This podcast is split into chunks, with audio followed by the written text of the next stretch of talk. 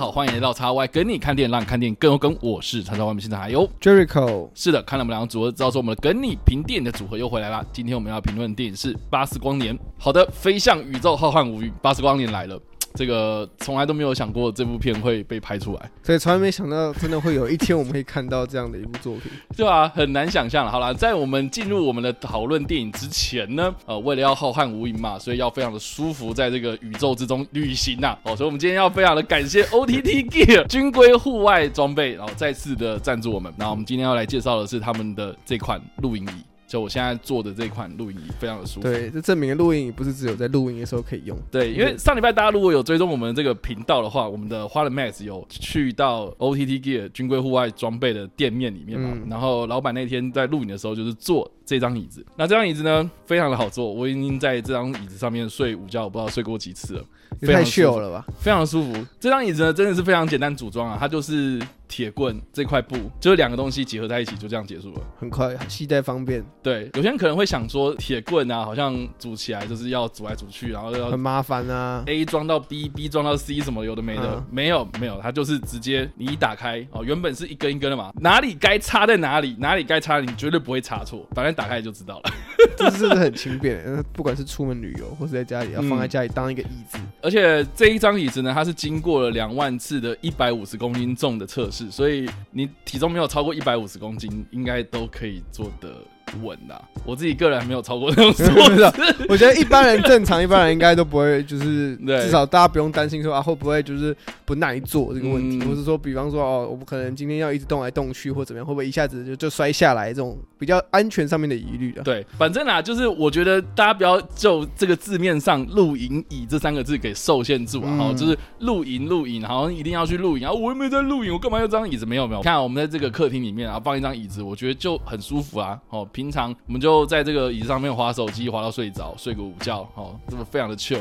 而且它这个是高背的，它不会像以前的那种那么折叠椅，然后去排队，然后放折叠椅很 low 的那种，没有，它是有背的，然后背是一路延伸到你的脖子，然后这边又有一块枕头。那个枕头真的是一般录音椅可能后面就是直接悬空，然后你躺着久了脖子会有点酸这样。是的，然后旁边呢还有饮料架，这边还可以。放饮料，放小零食什么的，小零食哦，遥控器放在这边，放家里面怎样也可以。看 Netflix 时候旁边放一个饮料，放在旁边。是的，所以这张椅子啊，大家可以在我们的文字说明的地方有一个购买链接哦，点下去呢就是他们的商品页面了。大家也可以上到他们的粉丝团或是他们的官方网站上面去参观选购。我觉得里面有很多东西真的是介绍不完啊。我们之前也有介绍过那个弹药箱弹药箱嘛，很方便，可以装很多东西。我觉得大家都不要被这些名字给局限住了，非常的有个性的商品啊，大家可以。去选购一波，好了，那以上的这个就是我们今天的干爹，我们感谢干爹，赞叹干爹。那我们就进入到我们的八十光年的讨论了。就像我们刚开始讲的，就是说这部电影我们真的是没想过这部片会被拍出来，因为你在看《玩具总动员》的时候，你会想象说，比如说胡迪嘛，他是个主角，至少应该也是胡迪先拍啊。对，应该说胡胡迪可能有更多发展的可能性啊。对，然后八十光年太空人嘛，然后我自己个人是最喜欢抱抱龙啊。对，然后我也很想要看抱抱龙在什么侏罗纪公园里面之类的，对吧？就是有很多的角色都可以来做发展。哎，没想到他是去发展所谓的巴斯光年这个太空角色。嗯，而且我觉得巴斯光年这一个角色啊，如果你要去做更深入的探讨，哎，他之前其实在迪士尼的频道里面就有所谓的巴斯光年的卡通影集了。哦，对，是吧？我就想说，哎，他已经有这个，那为什么还要再额外拍电影？这个就是非常让我好奇的地方，再加上说这部片它到底跟《玩具总动员》之间有什么关联，这个也是我另外一个更好奇的地方。然后另外让我更好奇的地方就是说，哎，难道皮克斯已经没有题材可以聊了吗？也要开始去抓自己的老 IP 出来，卖怀旧吗？要干嘛的？所以我就很好奇，就是说他的故事到底想要讲什么东西。所以等一下呢，我们在有雷的部分就可以来做好好的深入探讨。但是一开始我们是一样，就是就无雷的部分，也就是说我们看完之后，先分享我们初步的想法。那一到五分评几分这样？那这次就让 J 口先来好了。好，其实一开始我看到巴斯光年这部电影要出现一样这部电影的时候，我其实我一开始就是我没有很看好，就我必须要说实话，因为毕竟时隔这么久了，然后你说真的，现在人还 care，就是大家喜欢玩具总动员没有错，但大家会为了其中一个角色的电影，然后就很疯狂吗？好像已经过了那个那段时间的热潮。因此我在前面就是等待它上映的过程，想说啊，就巴斯光年嘛，它可以变出什么新的花招？它可以有什么可塑性吗？那看完电影之后，我会觉得，对它确实其实没有什么可塑性。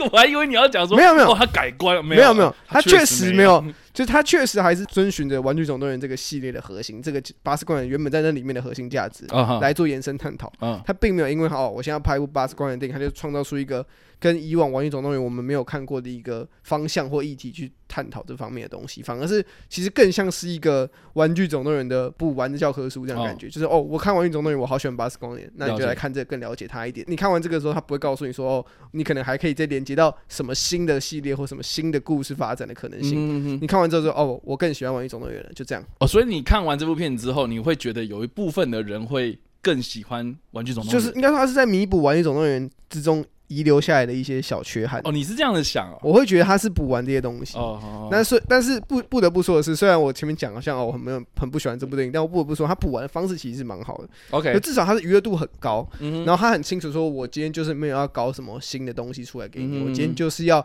把这个这个角色这个 IP 从现在再塑造一次，让之前我们没有机会讲完的东西好好这一次讲完。OK，然后他确实也都把它讲的很好，然后也制造出一些新的火花，然后新的一些吉祥物出现，然后也确实应该可以再赚一波玩。具财 应该也是蛮成功的，就是我我觉得他这整整体下来就还蛮玩具总动员的那个套路，就是连核心概念、风格、走向、节奏什么都跟玩具总动员很像。OK，只是它其实是八十光年的独立故事。因为对我来说，我对他要求没有到很高。我知道很多人可能就很很觉得说，哦，你今天要把这东西拿出来重拍，你一定要表现的非常优秀，不然我就要把你批到死。那现在的情况就是这样嘛。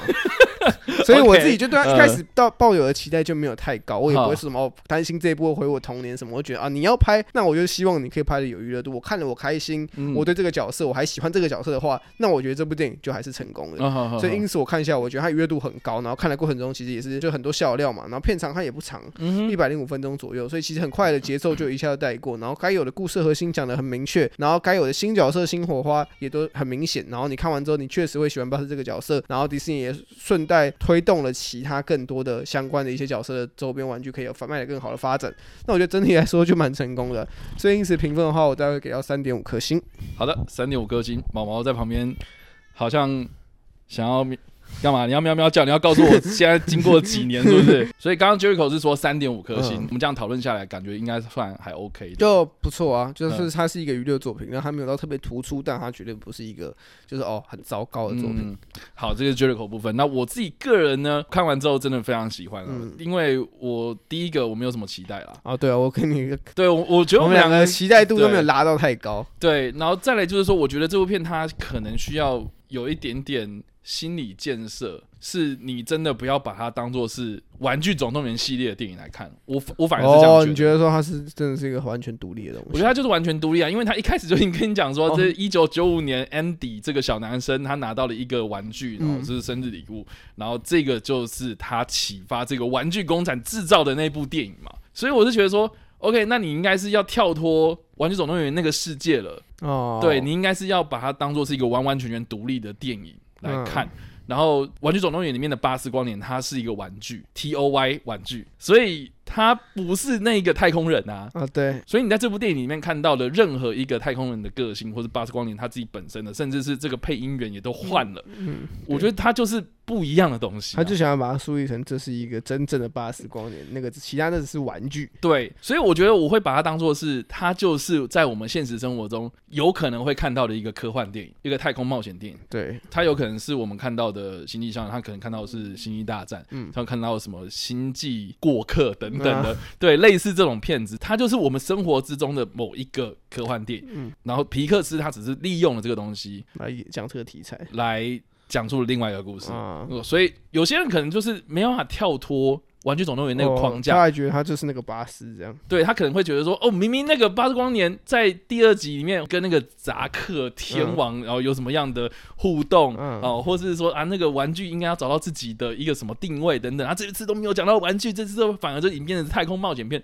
啊，废话，它就是一个完全独立的东西啊，就是那个电影嘛，前面都讲。对，所以我觉得他已经不是要讲玩具的东西了，所以我觉得玩具总动员他拍的四部电影，他都是在描述说物品被我们人类所赋予的价。值，嗯，然后玩具它这个东西带给我们的，比如说童年的影响，或是成年之后，我们再回头过来看我们的回忆，然后任何一个东西它赋予的价值到底是什么？我觉得那个才是玩具总动员该讲的东西，嗯，所以你在八字光年里面，我觉得他就不会再去重复讲这个什么玩具的存在意义啊，我生命的价值啊什么的，我觉得没有了，所以我觉得它反而它变成是一个完完全全独立于玩具总动员之外的一个。太空冒险电影。嗯，那我觉得太空冒险电影它会描述什么样的东西呢？比如说生命的价值嘛，对。对，就是我们去探访外星世界的时候，我们可能受限于我们自己人类的哦科技啊等等啊，在这里面我觉得它拥有了很多太空冒险电影的该有的元素，其实都有，然后甚至有很多那种我们可能过去看到的一些太空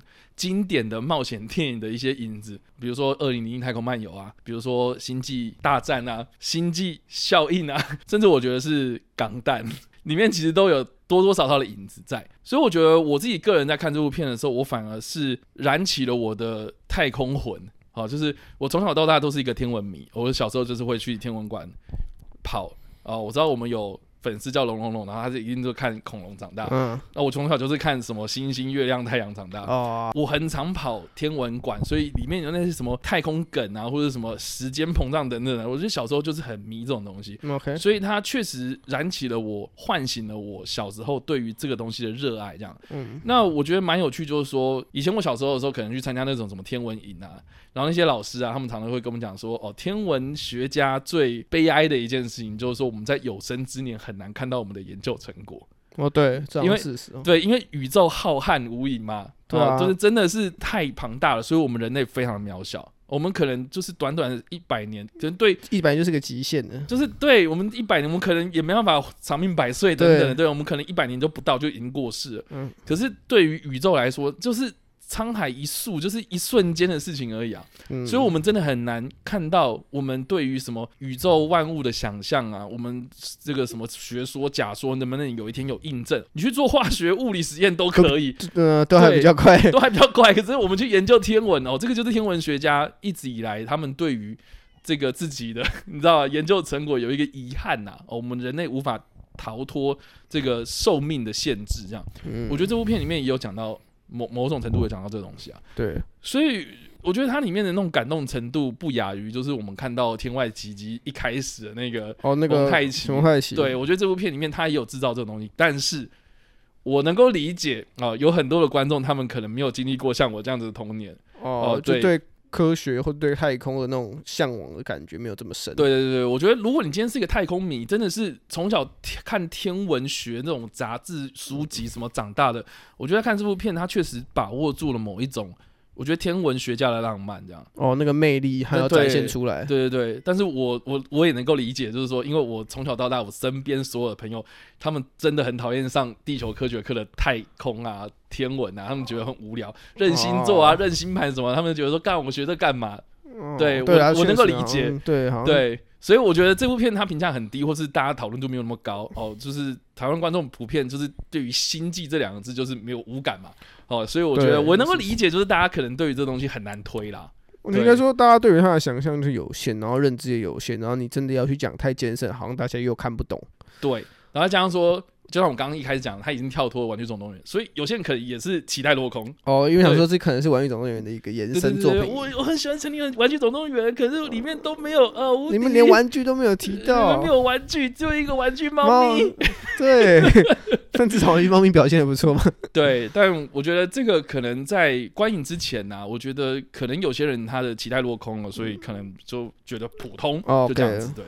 所以当然，啊如果是要问我的话，我评分一到五分。我一定会给到四颗啊！哦，对，因为看完之后我觉得还蛮感动的，这样议题有戳中你。对对对对，所以这个是我自己个人的感觉。那当然了，等一下我们再进入有雷的部分，我们可以来好好的针对剧情的部分来做检讨，这样。所以以上呢就是我们无雷的部分啊。那以下呢，我们就要针对剧情的部分来做讨论哦。所以你还没看过的朋友吧，请你斟酌。好了，我觉得这部片它的剧情其实蛮简单的，就是巴斯光年他的那个团体嘛，他们他们总共一千两百多人。一千两百多人的这个科学探索团啊，然后就是跑到了一个未知的星球上面，然后诶，没想到被困在这里。然后巴斯光年他要去测试所谓的燃料结晶，成功之后呢，才能够有足够的能量或是这种资源燃料，然后来逃离这个地方这样子，然后来继续他们的什么所谓的星际任务啊。我觉得这个概念其实运用到天文学里面就是相对论嘛，哈，就是说这个时间膨胀的理论，就是说你飞得越快，你可能接近光速的时候，你可能跟其他人的感知是不太一样，所以时间其实是相对。那我觉得这部片一开始它所呈现的那个状态，其实就是我刚刚一开始讲了嘛，就是说有很多的天文学家他们在有生之年，他们没有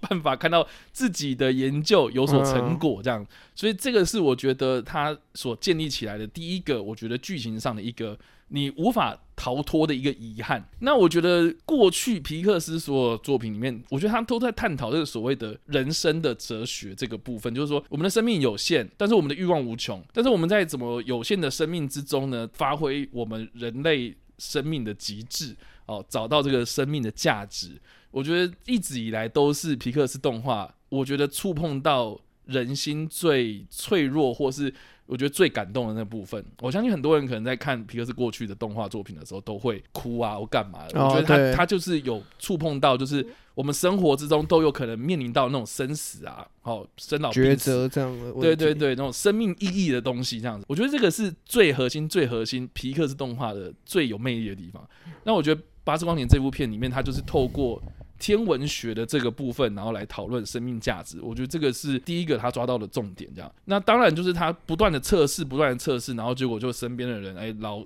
老甚至是过世了。然后后来他就是跟他的哎孙女嘛，他朋友的孙女嘛，那哈松嘛，他的那个孙女，然后就是哎有一个冒险这样子。我觉得他后续这个剧情架构其实也让我想到就是《天外奇迹》后面啊，他其实基本上前面的故事已经讲完，交代了卡尔爷爷一生了嘛。对，然后他只是后来，哎，他跟这个小朋友，这个童子军，然后去完成他小时候想要完成的梦想。我觉得，觉得剧情架构其实都还蛮像。那我觉得也蛮有趣的，说那个《天外奇迹》的那个导演就是达克特克嘛，嗯，灵魂急转弯或脑筋急转弯这个导演哦。他是这部片的故事发想，所以我觉得，哎，架构真的还蛮像，就这个组合啊，对对对，叙事方式其实都蛮对。那这一次的这个导演，他其实这一部是他的第一部导演作品。那他过去在皮克斯担任的角色就是故事发想，然后故事版，就所谓的 storyboard。或是这个人物设计等等的的工作，所以他是动画师出身的。那我觉得皮克斯最近他一直都有在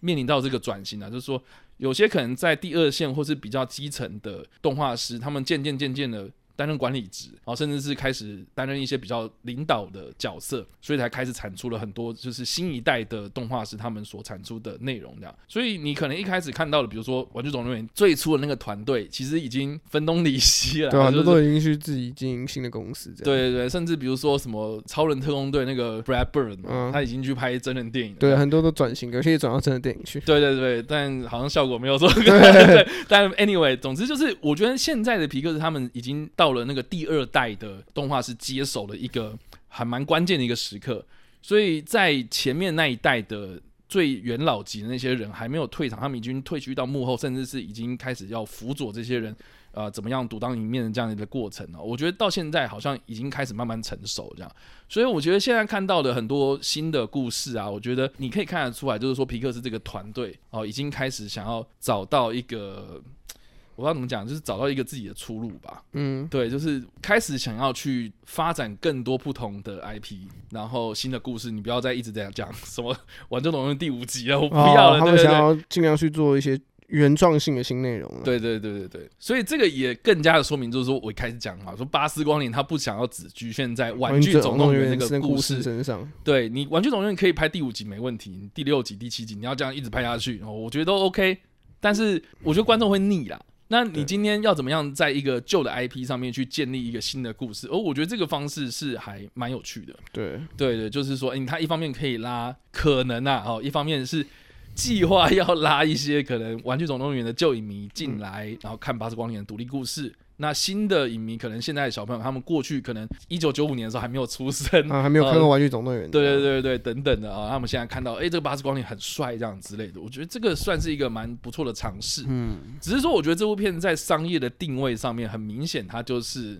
没有想得太清楚，所以导致就是。哦，对，你到底要把这部片定位成是科幻电影，还是太空电影，还是《玩具总动员》的那一个延伸作品？这样？对对对，因为我觉得他他现在就是没有讲很清楚。他打的方向就很，大家他一直打说八十光年，可是到底是一个什么样的八十光年，他没有讲的很清楚。对。然后你一开始又要去扯到安迪这个角色，对对，观众就会觉得有一点。我觉得他原本的立场就像是，哦，这是一个全新故事，那前面这个安迪算是一个致敬的感觉。对对对对。可是很多观众看到预告、看到宣传的方式，可能以为是，哦，这可能是一个《玩具总动员》的延伸作品，可能是巴斯自己的个人旅行、个人的一个冒险这样。嗯。然后很多人就抱着错误的期待进来，然后开始，哎，怎么没有都怎么都没有提到《玩具总动员》？说，哎，还是为什么都前面讲安迪，就后面都没有什么提到？对。所以我觉得在商业操作上面，确实是这一。次皮克斯动画团队有一点点闪失的地方，然后可能迪士尼最近自己也自有很多事要忙啊。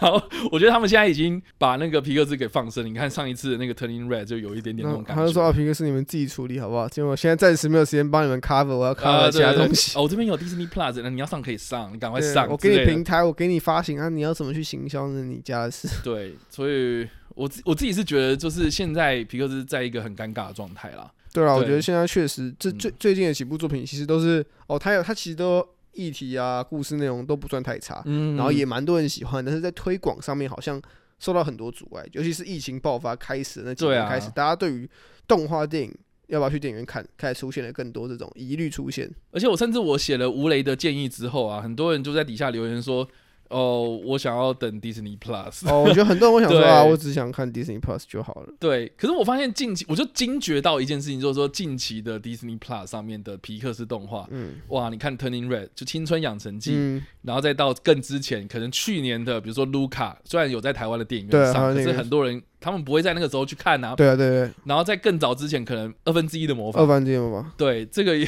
我觉得甚至是很多人可能哎。对哈，有这一步哎，现在想起来好像就已经错过就错过就没了，这样很存在感很低这样子。所以我觉得现在的皮克斯他们现在在努力找到就是可能二分之一的魔法之前的那一个状态啦，就那个团队运作模式。对，我觉得讲简单点就是疫情之前，疫情之前啊，真的是很明显的，从二分之一魔法，我记得他是第一个说要要搞那个。就是院线跟串流同步发行，对对对，其中他也是其他是前几波的前几个人啊，对啊，然后从从他开始之后，可能有一些就说好这一部就直接上串流，或者啊这几部就我们也是采院线串流同步发行这样，对啊，然后我觉得期间就也蛮有趣，就是说哎这个灵魂急转弯它有成功，比如说在砍成打响知名度干嘛的，然后后来就是哎这个确实评价也很好，然后有进到奥斯卡这样，可是 灵魂急转弯它就是。彼得·达克特啊，他就是最元老、最老的那个人呐，所以他有那个分量去做这些事情，这样子。对。可是你想想看哦，就是近期这样子，这你要让这些新生代的人去主导这件事情，可是他们可能影响力在迪士尼内部又没有这么的。对，我觉得应该说，不管是内部或是外界，对他的关注度相对都会比较低。内部可能。对他的意见比较不会彩绘，那外部的人可能因为你的知名度不高，我也不会特别留意你的作品。其实你的作品是好的，可能真的要有人意外的看到、挖掘，才有机会被外界人士看到。他需要有发行团队辅佐，然后让更多的曝光度啊降临到他们身上这样子。所以我觉得这部分呢，哦，应该是皮克斯现在蛮伤脑筋的部分啊。嗯，因为我觉得他们的团队所生产出来的作品，真的都是非常适合在电影院里面看的。对，可是又迫于疫情的关系，现在的串流当道，你要在家里看，很多人的心态会变成是这样的一个转变，这样子。所以要怎么样把他们的作品啊回复到就是疫情之前的那个适合在电影院里面看的啊，或是有话题性的，然后每每推出，然后就很多人受到关注那样子的热度，我觉得现在可能就是有点退烧的感觉啊，我觉得比较可惜。所以这个是一开始，我觉得这部片啊，我试图的在找说他现在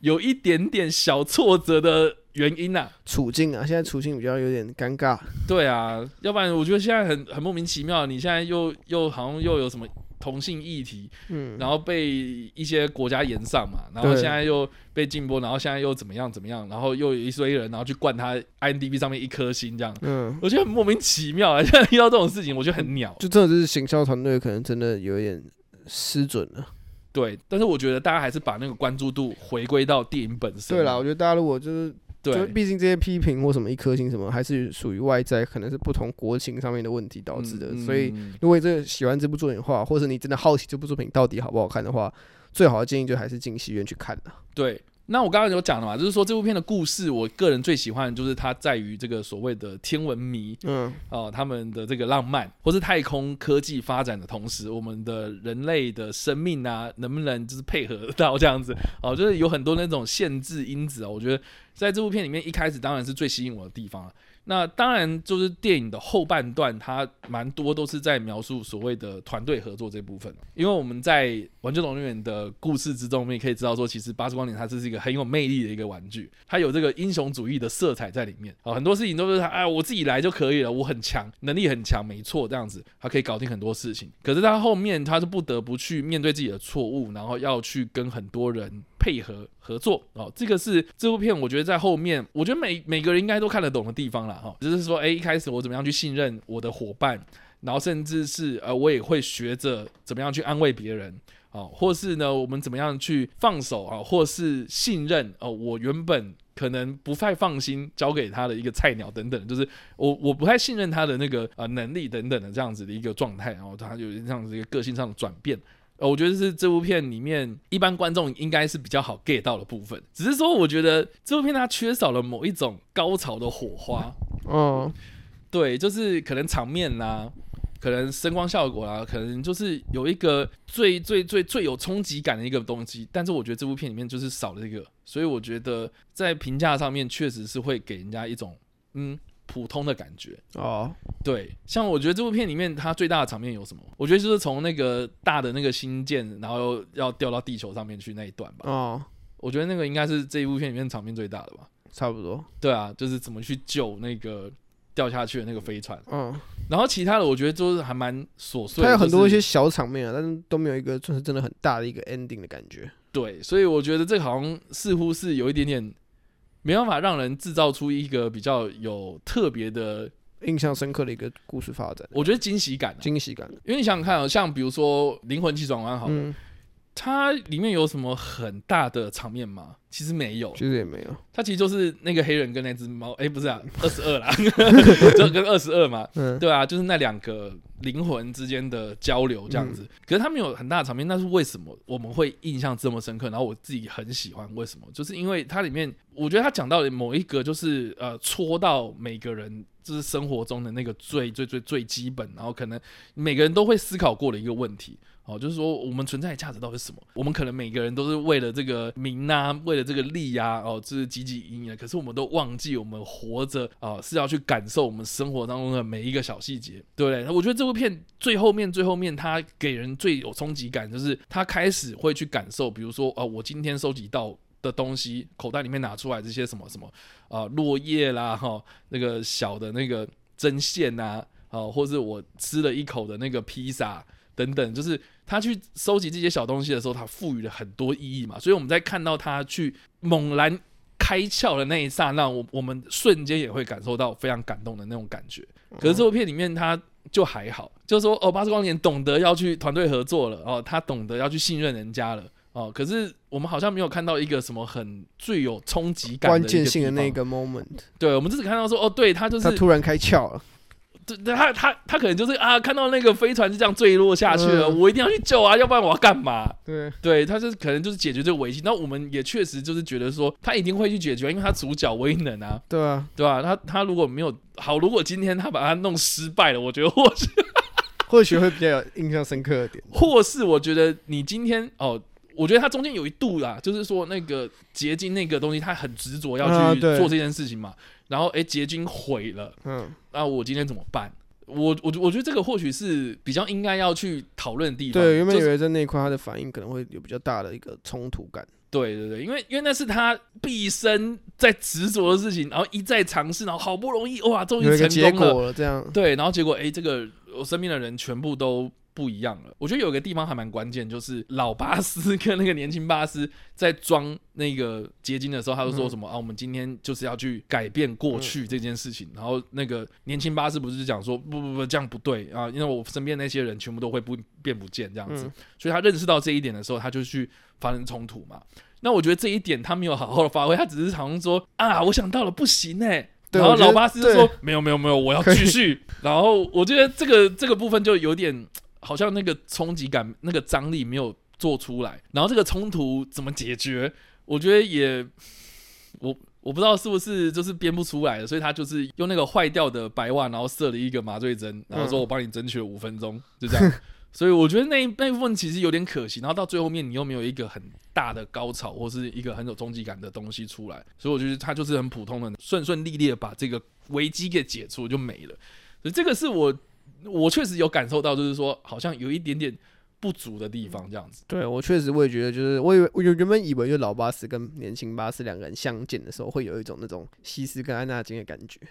呃，我我原本以为会有一点这种，就是可能哦，巴有发的那种，那就是巴斯看到哦，原来其实有另外一种可能性，或者他认为说，其实。这个老巴斯说的也不完全是错的，他其实有一部分是符合他的理想，然后他就觉得说，好，那我现在到底该选择哪一个方向去走的那个抉择应该要出来。可是感觉就是年轻的巴斯从头到尾就是非常的意识非常清楚，他完全没有陷入任何的魅惑里面，他都非常一直很坚定的说，哦，对我就是要做这件事情，不行，你不能去伤害他们。对啊，然后就就很少，就少了那种就是黑白之间那种灰色地带，他就很明显的一个黑一个白，然后看起来脏，就对你打起来很爽，一个是好人，一个是坏人，可是你就觉得哦，这就是超级。英雄主义的那种角色，虽然这或许真的是《巴斯光年》这部电影，毕竟安安迪小时候看看就喜欢这种，对，他就吃这一位，吃这一位，对，那好像也没办法。但是以一个电影来讲的话，这样的戏剧张力或情绪张力上面都很，都是让这部电影少了很多可以发挥的空间了。对，然后再来就是说，我觉得他缺少迫切感呐。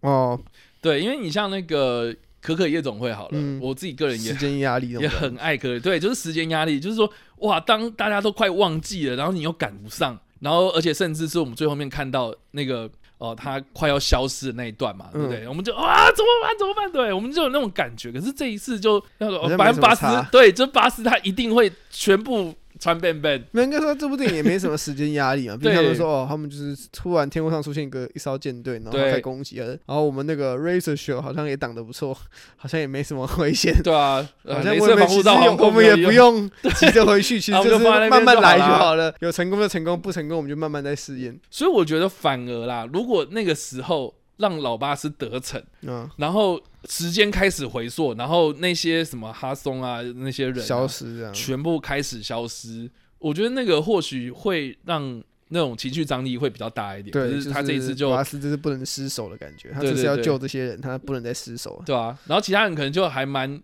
就是悠哉在处理这些事情，比如说哦，在那边飘啊，哦，在太空中，我我要过去那边，我要飘过去那边那个气阀，或者那两个智障，然后在那边上面弄那个炸弹，对，就是就就我就觉得那危机感没有被做出来，我觉得其实这个部分还蛮可惜的，这样，嗯，但是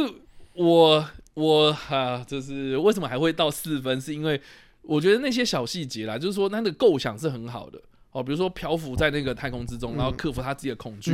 哦，然后有做出像那个呃，有一点点像是那个地心引力那种感觉，哦，就是要抓，然后快抓不到那种感觉。我觉得，哎，确实是构想还不错，然后场景设计，哎，也都很有创意。但是我觉得在故事的张力的营造上面，我觉得就是缺少了。我觉得元老级的皮克斯那几个人，他们很成功抓到了那种观众的那种那个点，这样子。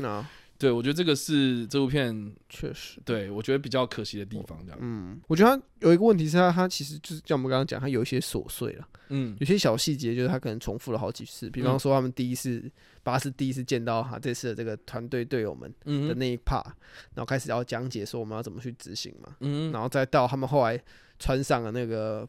太空奇景的服装那边，我都觉得那边有点琐碎，嗯，就我都觉得哦，这这这段我不看，我现在没什么影响。对，然后又没又没讲一个新的重点出来，嗯，然后另外一个我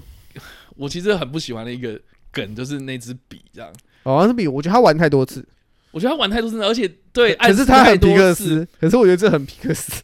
我觉得很皮克斯，然后包括那个我觉得白袜射麻醉针的那一个点，我觉得你看到他从头到尾只射了两次，嗯，然后而且还是两只不同的色的，对，所以你知道说，哎，他这个就还 OK，这个这个就不会太泛至少使用不要过度这样，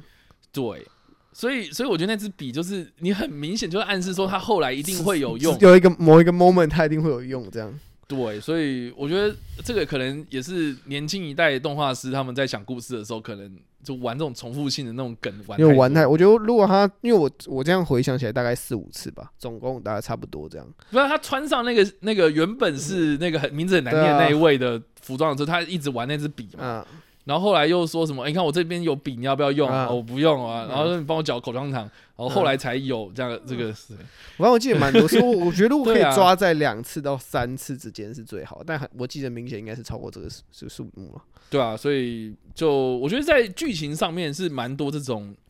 小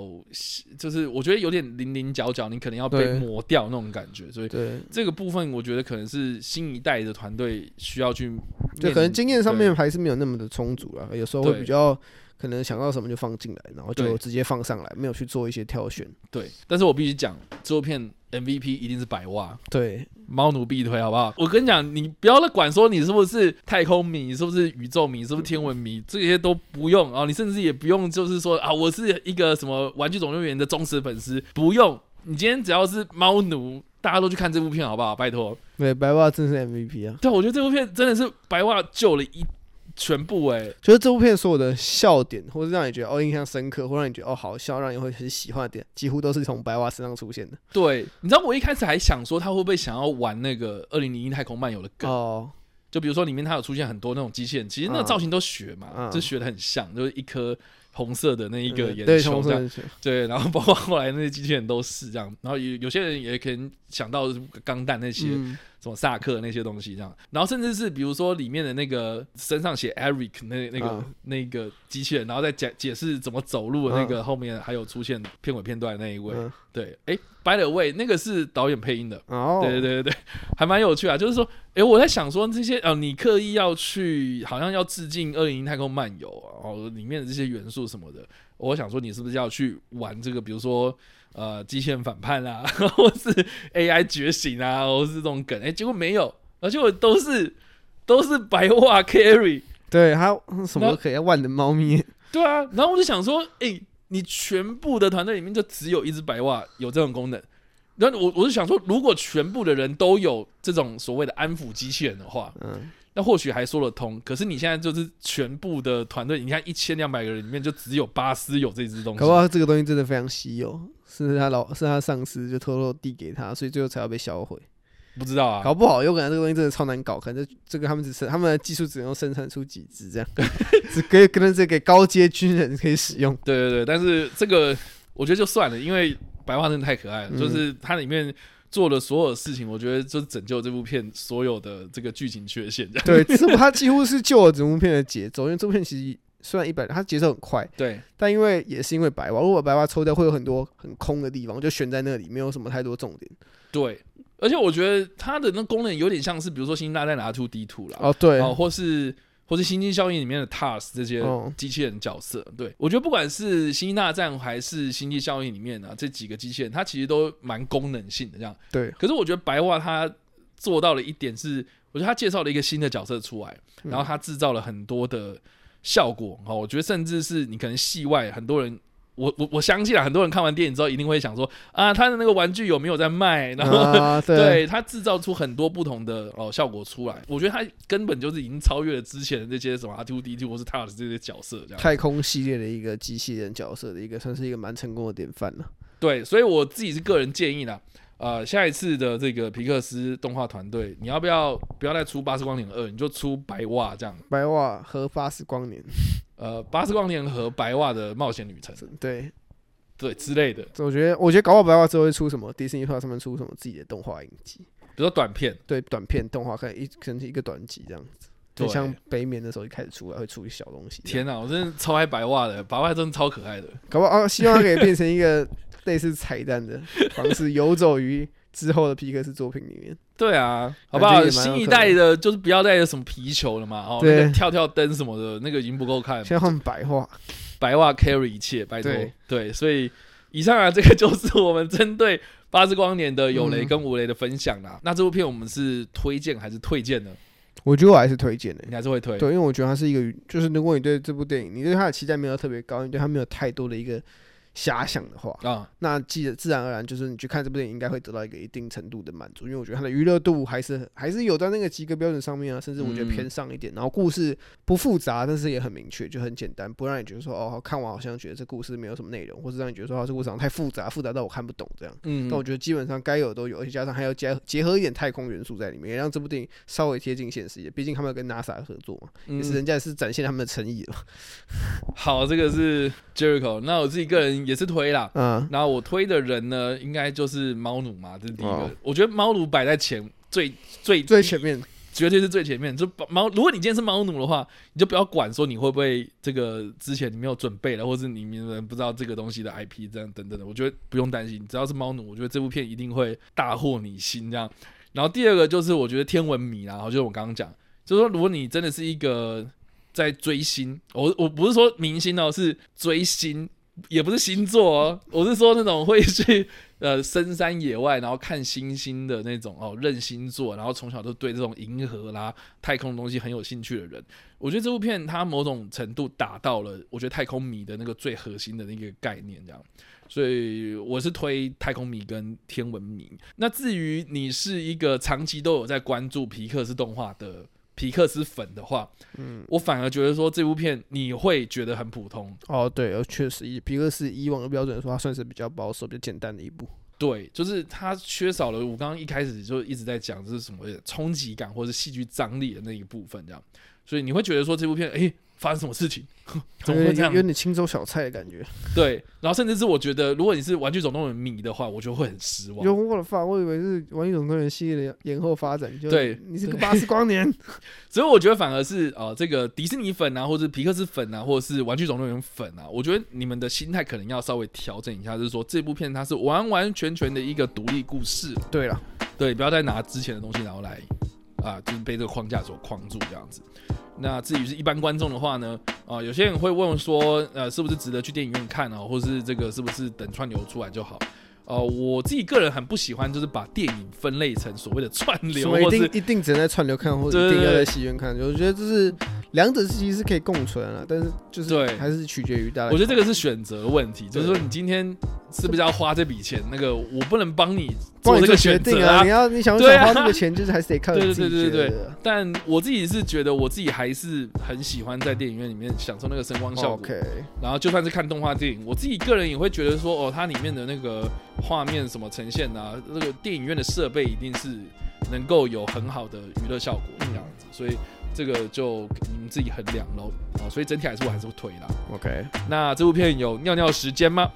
我自己刚刚前面分享了两个嘛，就是一个是他们就是第一次会面，他们那边说说哦，我们要怎么去走到这个地方执行地图那边。啊，然后另外一个就是他们到装备，他们竟然要开始穿那个太空袭警的衣服那边，这两个是我印象比较深刻，我就是我当看了当下真的有点恍神的部分，所以我觉得应该是这两个啦哈。对，那我自己是觉得哦，这个呃非必要。不要去尿尿的时间反而蛮多的，然后我自己觉得啦，同整出来就是，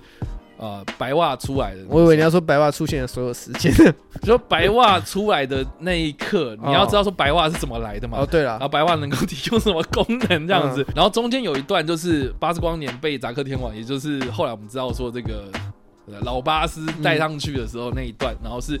白袜跟着其他三个人一起走，我觉得这一段。也是可以，就是必看这样子，因为白袜它提供了很多不同的功能出来，这样，嗯，所以我觉得白袜是一个啊，你如果错过白袜的话，我觉得这部片会会少丧失许多了。对，哎，你想想看哦，那个年年轻巴斯跟老巴斯在讲话的时候，也要有一只坏掉了。都要养来一只白袜。对啊，你光我光看那一个哇，你看你看八字真的是完全不重要。你看那个状态的白袜也很可爱，这样，我觉得就好了。白袜真的是必看这样子。对，所以以上的这个就是我们这一次八字光年的吴雷跟有雷，还有我们推荐推荐脑的分享的。那当然啦，就是我相信有很多人可能看完这部片之后会有很多自己的想法，好，或是觉得说啊，这部片有哪些喜欢或是觉得可惜的部分，喜欢或不喜欢，那我们都欢迎就是大家在留言区帮留言，或在首播的时候来跟我们做互动哦。那我们下一次的格力评店再见啦，拜拜拜。